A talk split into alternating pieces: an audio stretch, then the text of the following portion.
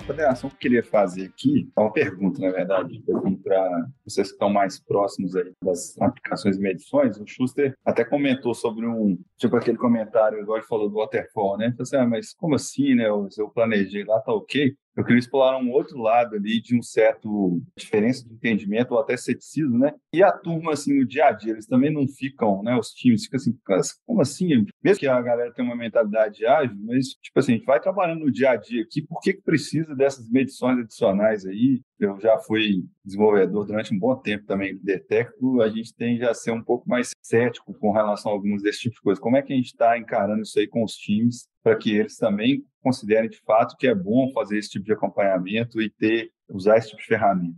Eu posso acho comentar um pouco aqui, porque justamente foi um dos desafios que a gente enfrentou aqui em uma das nossas alianças, né? Eu concordo plenamente com você que isso pode causar um certo, uma certa aversão aí do desenvolvedor em relação a, pô, eu tenho só que fazer, não? Fazer certo produto e fazer, por que eu vou fazer medições? Eu acho que uma das coisas que, pelo menos eu me preocupei bastante, eu acho que faz parte do nosso DNA também, é não simplesmente definir um conjunto de métricas que aquele aquele squad que vai atender aquele cliente, ou aquele conjunto de squad que está atendendo aquele cliente, deveria medir e buscar uma melhoria, mas sim participar de um entendimento conjunto com esses squads sobre o que eles mesmos acreditam que eles deveriam buscar como melhoria e tentar construir essas métricas em conjunto com os squads. Acho que dessa forma, como o produto da medição parte da própria percepção do squad, a gente tem mais engajamento. Então, não é mais o Filipão, enquanto, vamos dizer assim, operação centralizada do DTI, ou a Fernandinha, ou o ou o Malaguti, como engenharia da DTI, dizendo, meça isso, aquilo aquilo outro. É assim, o squad tentando fazer uma auto-reflexão de o que, que a gente acredita que precisa de melhorar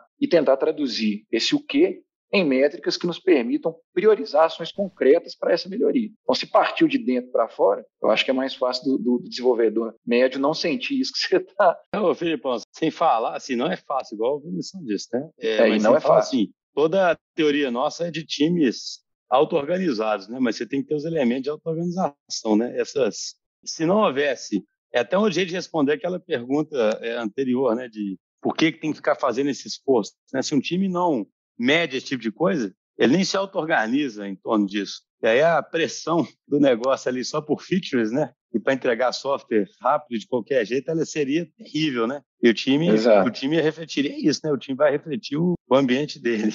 Fala aí, Fernandinho. E assim, acho que um, um, a retro, né, é um excelente mecanismo, claro, para os times, é um, é um, um mecanismo que está ali nos princípios da metodologia, das metodologias ágeis, a reta é um excelente mecanismo né, para os times refletirem sobre o que, que eles precisam melhorar. Mas, em alguns momentos, até pelas nossas maturidades e tudo mais, por pelos times estarem em diferentes maturidades também, a gente precisa criar alguns outros, algumas outras restrições até para o time conseguir discutir sobre isso. Até para o time falar assim, nossa, não, peraí, eu tenho que abrir um pouquinho mais a minha mente, porque tem esse, esse, esse aspecto que eu nem tinha pensado aqui no meu contexto. Então, acho que isso é, é bem importante da gente falar, né, que isso é um dos motivos pelo qual a gente mede também, pelo qual a gente tem esse tipo de mecanismo, né, que é dar mais insumo para os times refletirem sobre a sua operação.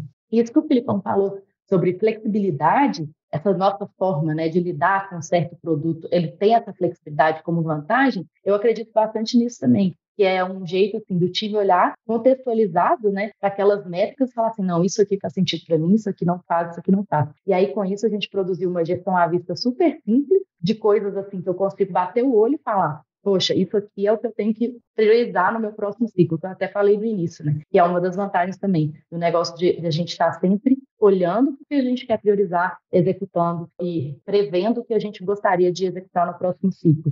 Eu acho que são coisas que são bastante vantajosas desse olhar né, do certo produto. E, claro, né, de novo, o apoio do cliente para a gente conseguir fechar a malha né, e fazer as, as, coisas acontecerem. Uma forma legal, a gente estava falando do engajamento do time com as métricas e com essa disciplina ali, né, de desenvolvimento. A gente ter, ter um modelo para ir o tempo todo adaptando o que, que a gente está medindo, o que, que a gente está buscando de melhorar faz muita diferença no sentido assim, é muito comum a gente pensar no todo, definir métricas que a gente quer acompanhar e trabalhar para atingir elas. Talvez isso seja até o mais natural, né? Se a gente for pensar assim de uma forma lógica. Porém, uma forma de trazer mais esse engajamento é a gente começar do micro para descobrir o todo. A gente junto com o time técnico, durante a implementação, a todo momento vai se baseando nessa estrutura meio que direcional, vamos chamar assim, para ir pensando, refletindo, beleza, eu tenho que medir isso daqui, é o momento?